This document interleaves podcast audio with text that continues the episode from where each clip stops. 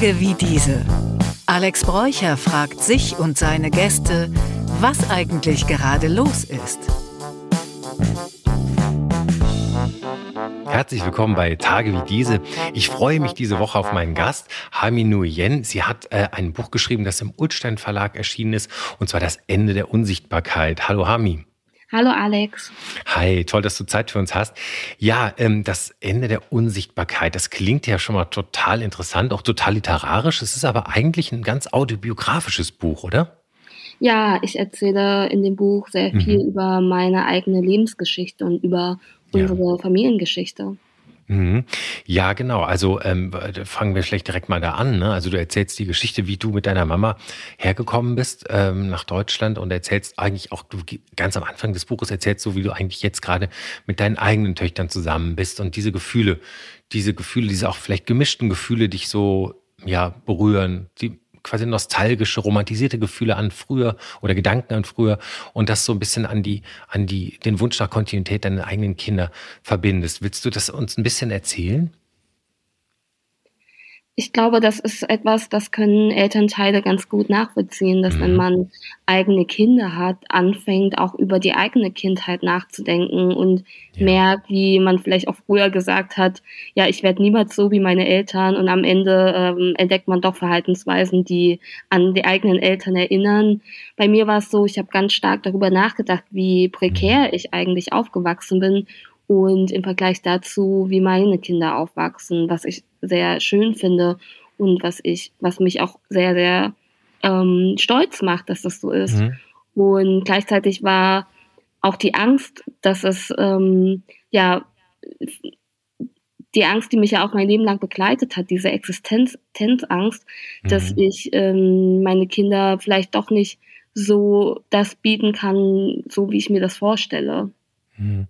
Wieso, wieso, äh, das verstehe ich jetzt nicht, muss ich nachfragen. Du, äh, ich empfand das eigentlich so, dass du auch so, auch ja, ja, du nennst sie zwar selber romantisierte Erinnerungen, aber du schreibst zum Beispiel, dass du dich an sozusagen an die Geräusche und Gerüche äh, aus Vietnam auch erinnert hast und so. Wie, wie, wieso stand jetzt im Vordergrund für dich die Erfahrung oder sozusagen, warum war das so belastend für dich, dass du es selber als prekär bezeichnest?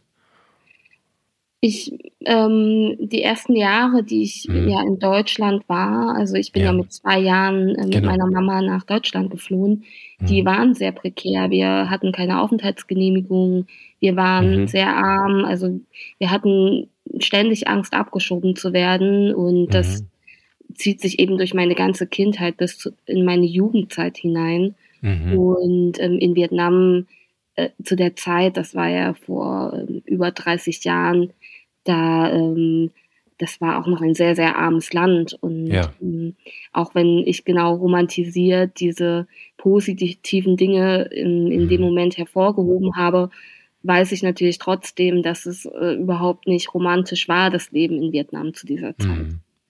Ja, genau. Also klar, Vietnam war natürlich irgendwie nach diesem schrecklichen Krieg auch ausgelaugt und zwar natürlich auch, es war, also mittlerweile ist, ist Vietnam ja eine der prosperierendsten Länder in Asien und es ist ja unglaublich, wie sich das auch entwickelt. Aber ich verstehe auch, was du meinst jetzt, wo du es so erklärt hast.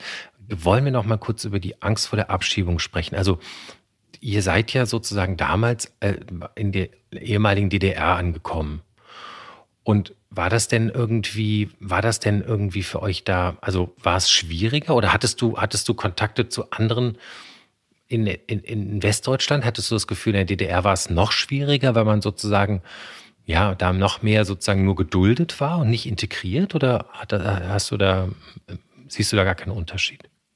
Um, ähm, genau, da muss ich kurz korrigieren. Mein Vater ja. war äh, Vertragsarbeiter in der DDR so, und kam in dieser Zeit nach Vietnam Mhm. Und ähm, hat dann meine Mutter kennengelernt, dann haben sie geheiratet und noch als meine Mutter mit mir schwanger war, ist er zurückgegangen und dann war der Mauerfall. Ja. Ähm, er wollte nicht, also wir, genau, wir hatten ja den Plan, nach Deutschland zu kommen, zu ihm. Mhm. Ja. Ähm, er hat Asyl beantragt. Dadurch, dass er das gemacht hat in Deutschland, ja. hat Vietnam ihn aber auch nicht mehr zurückgenommen.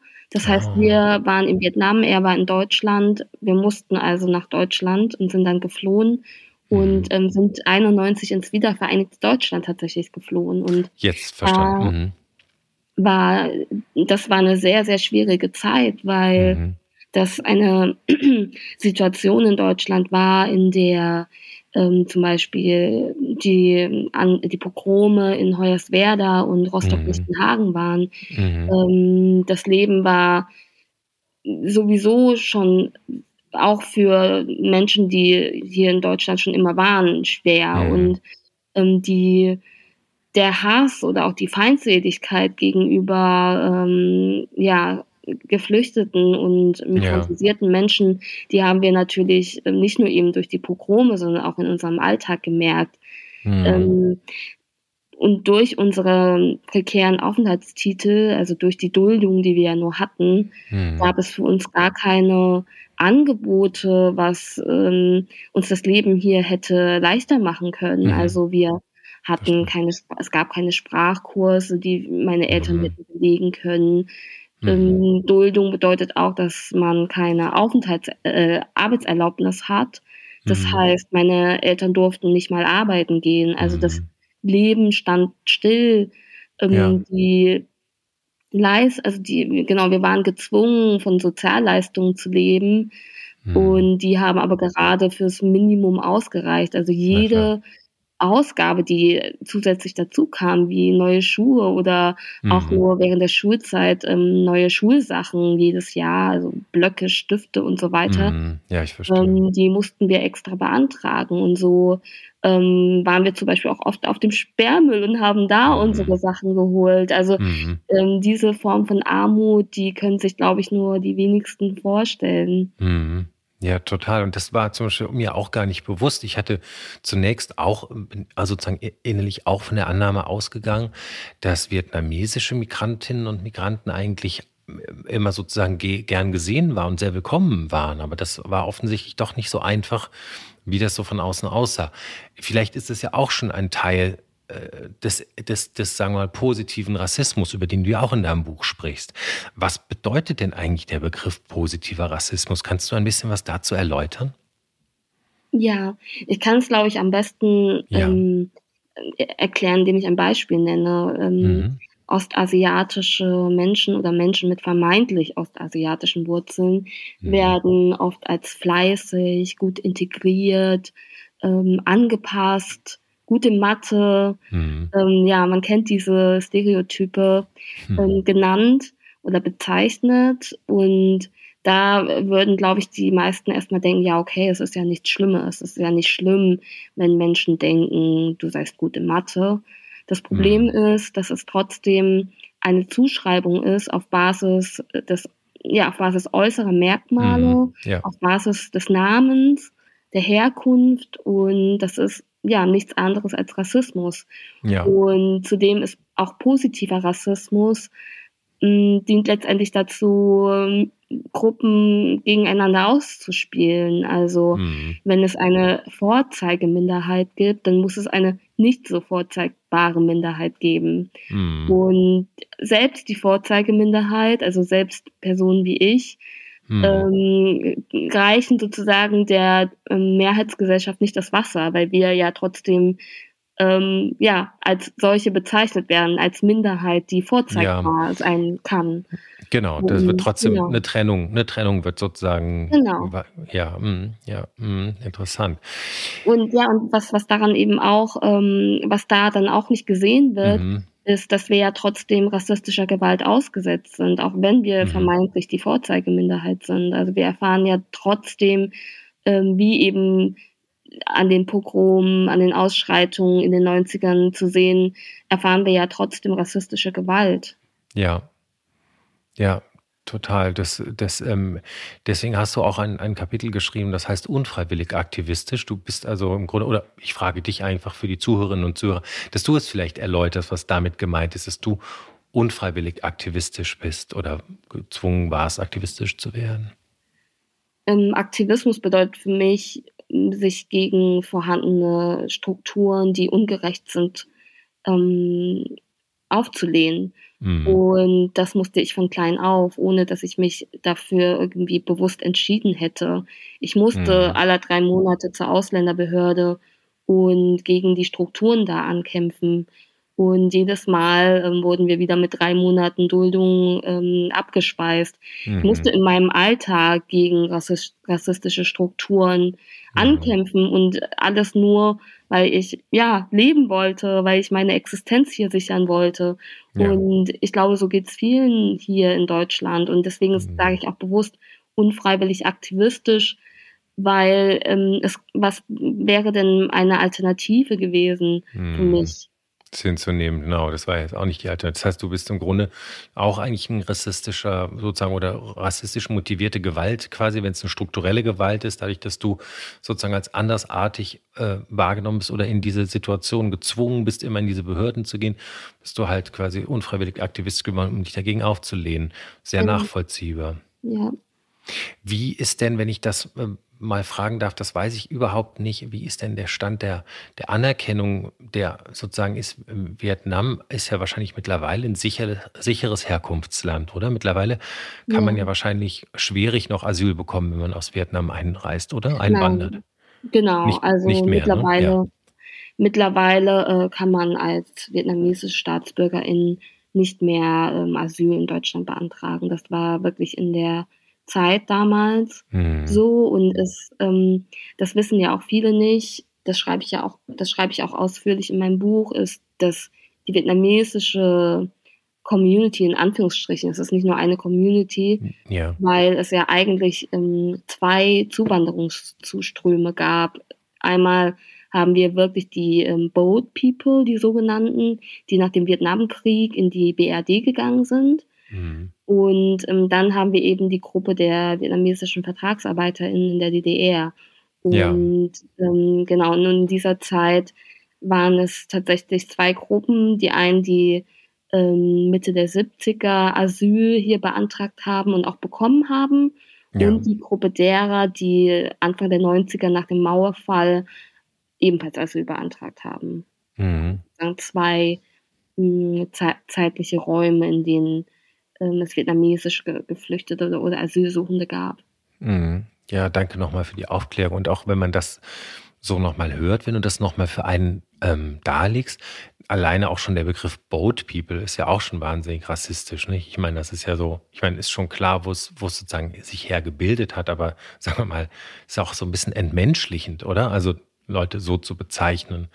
Und ähm, dann ist ich, ist, ich bin leider nicht in der DDR aufgewachsen, aber soweit ich weiß, gab es auch total viele rassistische Bezeichnungen für vermeintlich asiatische hm, Mitbürgerinnen und Mitbürger, nicht? Also ja, ja, das, definitiv. Also auch ja. tatsächlich so ähm, ähm, spezifische Wörter, die, die man so im Osten des Landes gesagt hat zu ja. ähm, vietnamesischen ähm, MigrantInnen.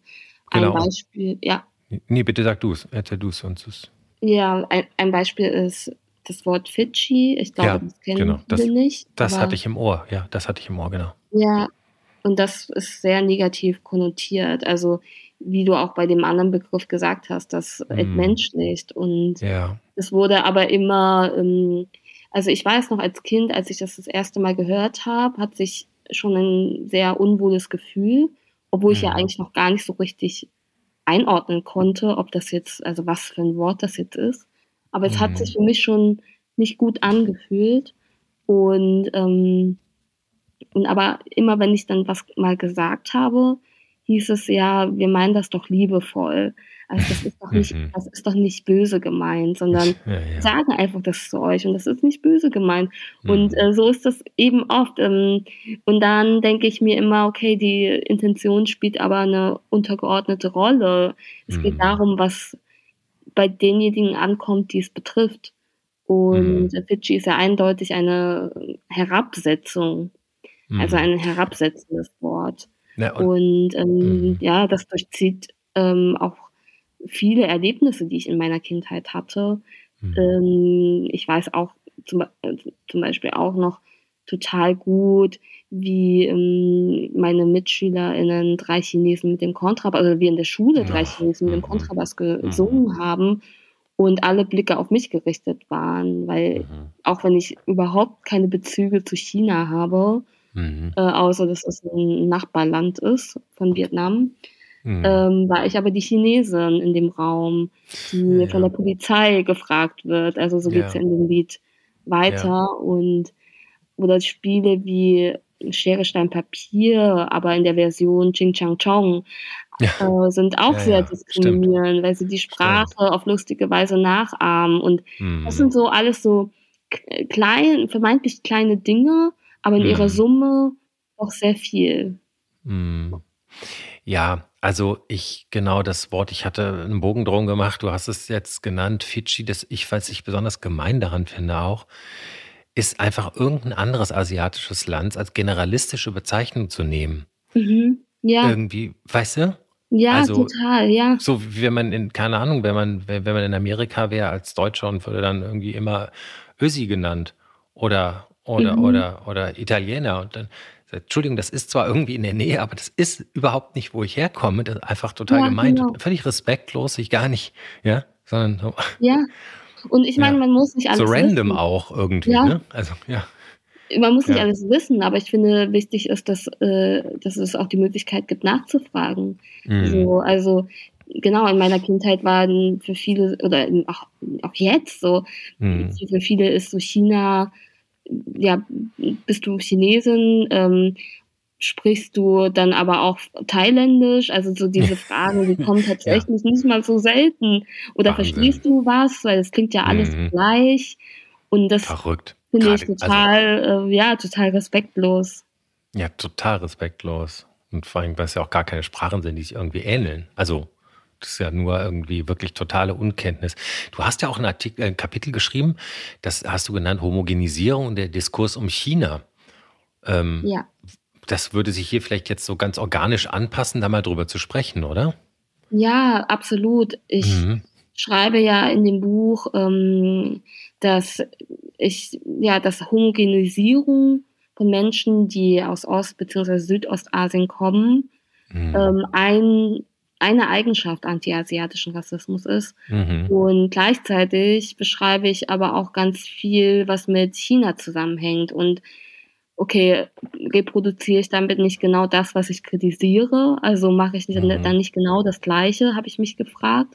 Ja. Und dann, ähm, ich wusste die Antwort natürlich dann auch, dass ich ähm, antiasiatischen Rassismus nicht näher oder ausführlich beschreiben kann, ohne auch über China oder besser gesagt über den Diskurs rund um China hier in Deutschland zu sprechen, weil mhm egal was über China berichtet wird, es hat unmittelbar auch Einfluss auf mein Leben, auf meine Lebensrealität. Also ein mhm. bestes Beispiel ist, während der Corona-Zeit ist die Gewalt gegenüber asiatisch markierten Menschen, also Menschen, die vermeintlich aus ja. Ost- und Südostasien kommen, massiv angestiegen weltweit. Und ein, eine Ursache ist auch die mediale Aufbereitung dieses Themas. Also mhm. am Anfang wurde ähm, Corona immer als China-Virus bezeichnet. Ja, du hast recht. Du hast Und das recht, macht ja, natürlich was. Das mhm. macht natürlich was mit Menschen, die ähm, bei denen sie denken, ja, du bist doch Chinesin und das sind nun mal. Menschen wie ich, auch wenn die nicht aus, auch wenn ich nicht aus China komme. Mhm. Und oder wenn man über ähm, China und ähm, ja über die vermeintliche Unzivilisiertheit von Chinesinnen spricht. Mhm. Also mhm. ich kann mich noch total gut an Sendungen erinnern, in denen über die ekelerregendsten Gerichte der Welt gesprochen wird. Und dann mhm. war natürlich Platz, also einer der höchsten Plätze, erster, erster oder zweiter Platz, ganz oft irgendein Gericht aus einem Dorf in China. Mhm. Und diese und dann eben als unzivilisiert oder als ähm, moralisch verwerflich hier markiert. Hm. Und diese, ja, diese Zuschreibung knüpft dann auch eben auch wieder an den Diskurs rund um Corona an. Weil ja. da wurde ja auch direkt behauptet, ähm, ein Mensch hätte ein Gürteltier gegessen und deswegen haben wir jetzt mhm. Corona. Also mhm. das hängt schon, ähm, es kommt ja nicht aus aus dem luftleeren Raum, dieser Diskurs um Corona, sondern es mhm. hat ja den Ursprung auch schon viel, viel mehr in anderen Diskursen. Und deswegen war es mir auch wichtig, dieses Kapitel rund um China zu schreiben. Ja. Um, ähm, ja, um antiasiatischen Rassismus vollumfänglich mhm. beschreiben zu können. Total interessant und weil du gerade nochmal richtigerweise auf das ganze Corona-Thema hingewiesen hast, ich habe auch danach im, im, im ich glaube, es war ja, glaube ich, die WHO, die dann auch wirklich dafür gesorgt hat, dass man das anders benennt, dass es Covid-19 hieß, wobei ja eigentlich in Deutschland Corona geblieben ist als umgangssprachliche Bezeichnung. Mhm. Ähm, weil man eben weg wollte von dieser, von dieser, äh, von dieser Markierung äh, China-Virus, was du gesagt hast, was am Anfang ist. Aber ich erinnere mich noch, dass dann im Nach, also noch Jahre danach haben auch Leute, die ich eigentlich so als Intellektuelle wahrnehme, und das waren, haben sowas gesagt, ja, aber das mit diesen, mit diesen Lebendmärkten in China, wo die dann so wirklich das Blut von den Schlangen trinken, das muss ja eh mal aufhören und so. Und ich dachte so, siehst du, das ist nämlich das, was dann passiert Dinge verselbstständigen sich und gehen so in so ein kollektives Bewusstsein oder Unterbewusstsein oder zumindest bleiben so im Hintergedanken. Das werden dann so bei, genau. bei irgendwelchen ja. Dingen dann so abgerufen. Ich habe doch mal gehört, das wird doch da auch so gemacht, weißt du so? Und es mhm. bleibt dann halt, irgendwas bleibt halt hängen.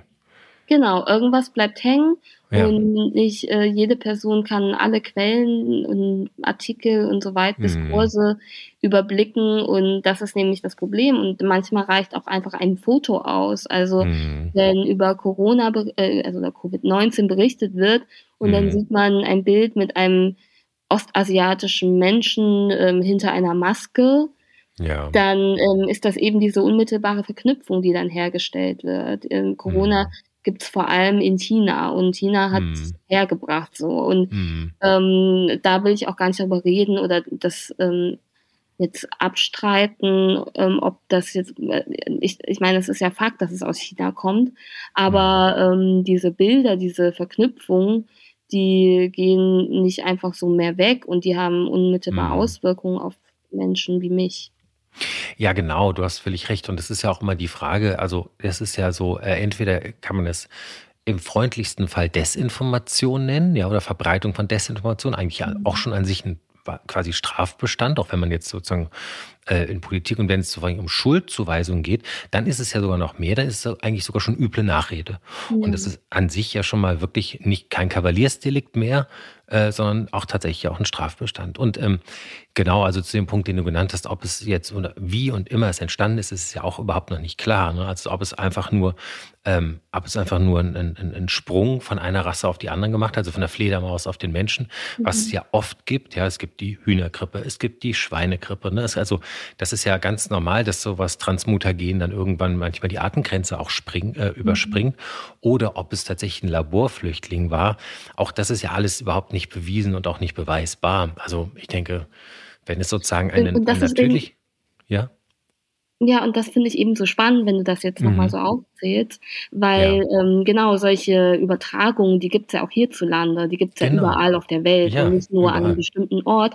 Aber das, was an dem an China ist, ist aber immer viel schlimmer oder ist mhm. dann irgendwie ähm, unzivilisiert oder eklig mhm. oder irgendwie auf, auf, ja, es ist irgendwie was, was mit der, den Menschen dort an sich zu tun hat. Mhm. Und das ist eigentlich nichts anderes als Rassismus. Ja. Ja, genau. Und siehst du, und trotzdem interessant, wie du in dem Kapitel auch äh, darleitest, auch wenn über China so, kommst du sozusagen mit in diesen Sog und musstest quasi, kommst jetzt auch noch auch dahin, dass man auch dort also achtsamer ist. Also das finde ich wirklich interessant. Ich, ich muss mal eine persönliche Geschichte erzählen von meiner Mutter. Ja. Meine Mutter, die äh, sozusagen, also ja, die ist jetzt irgendwie 80 und die war irgendwie ihr Leben lang irgendwie nicht weit weg in der Welt und nicht besonders ne, so unterwegs. Die hat dann früher auch immer zu allen Leuten, die irgendwie vermeintlich asiatisch zu lesen sind, immer Chinesen gesagt. Ja, und dann äh, weißt du, gab es ja irgendwie natürlich so einen großen Megatrend, als Sushi auf einmal bekannt oder so hip wurde, ne? Mhm. Weil es ja überall gab es Sushi, Sushi. Das, sind keine Chinesen, guck mal, es sind Japaner, es waren ja auch nicht immer Japaner, betrieben waren, oft auch Koreaner oder so, ne? Aber es konnte die erstmal gar nicht unterscheiden, weil die erstmal nur ganz von ferne sozusagen, also ne, für sie diese Chimäre und dann so zu irgendetwas zugeordnet hat, was in ihrem Kopf, also so ähm, ja, wie, wie, nennt man das in der Semiotik, ne? wenn sozusagen ein Bezeichnetes mit einem Begriff verknüpft ist, so verknüpft hat. Also ich will sie nicht mhm. verteidigen. Ne? Ich will nur sagen, ich glaube, das war so Unkenntnis gepaart mit Oberflächlichkeit. Ja? Mhm. Aber das ist auch halt eine Quelle dafür, dass man eigentlich so einen Rassismus schürt, ja, und dass man die Menschen halt in einen Topf wirft sozusagen, mhm. dass man gar nicht anfängt zu differenzieren.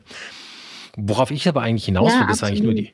Ja, Entschuldigung, nee, ich wollte dich auch nicht unterbrechen jetzt, also wenn du da Nein, ich wollte dir wolltest. Mhm. Ich wollte dir nur zustimmen, ja, genau. Genau, und dann, worauf ich aber, das war eigentlich nur so quasi meine Vorgedanke, wo ich eigentlich darauf hinaus wollte, ist, dass ähm, über diese, über diese Essenstrends und, und, und kulinarischen Kulturen auch so unheimlich viel passiert. Ne? Im Zweifelsfall natürlich auch Positives. Ne? Man lernt ja Kulturen kennen, auch wenn man vielleicht sagt, oft ist das Essen, was aus diesen Ländern hier als sozusagen von dort präsentiert wird, nicht unbedingt immer das, wie es wirklich ist, aber es hat, es führt doch schon dafür, dazu, dass man eine gewisse Offenheit und zumindest einen Teil der Kultur ja kennenlernt. Oder würdest du das sehen, sehen das ist auch schon wieder sehr stereotyp gedacht? Ich, ich glaube schon, dass ähm, mhm. dadurch, dass hier verschiedene ostasiatische, äh, ostasiatische Küchen ja. mh, hm, sichtbar werden. Also äh, man geht, früher ist man irgendwie ins Asia-Restaurant gegangen. Heutzutage geht man äh, zum Vietnamesen, zum ja. Thailänder oder zum Japaner. Also das hat sich mhm. dann schon dahingehend gebessert. Und ja. ähm, da sehe ich auf jeden Fall einen positiven Punkt, so wie du das sagst, dass man mhm. jetzt ähm, eher äh, anhand des Essens unterscheiden kann, wo alles herkommt.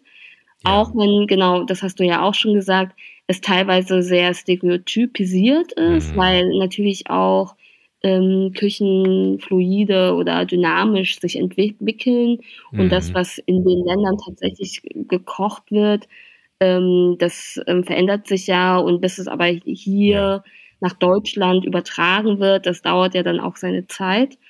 Mm, und ähm, gleichzeitig sehe ich auch äh, neg natürlich negative Aspekte, weil mhm wir merken, dass das kommt ja auch durch den zunehmenden Tourismus, also dadurch, ja. dass viele Menschen ähm, immer mehr schon in den letzten Jahrzehnten nach Vietnam, nach Thailand ja. und so weiter mhm. reisen, kennen sie die Unterschiede auch noch mal besser.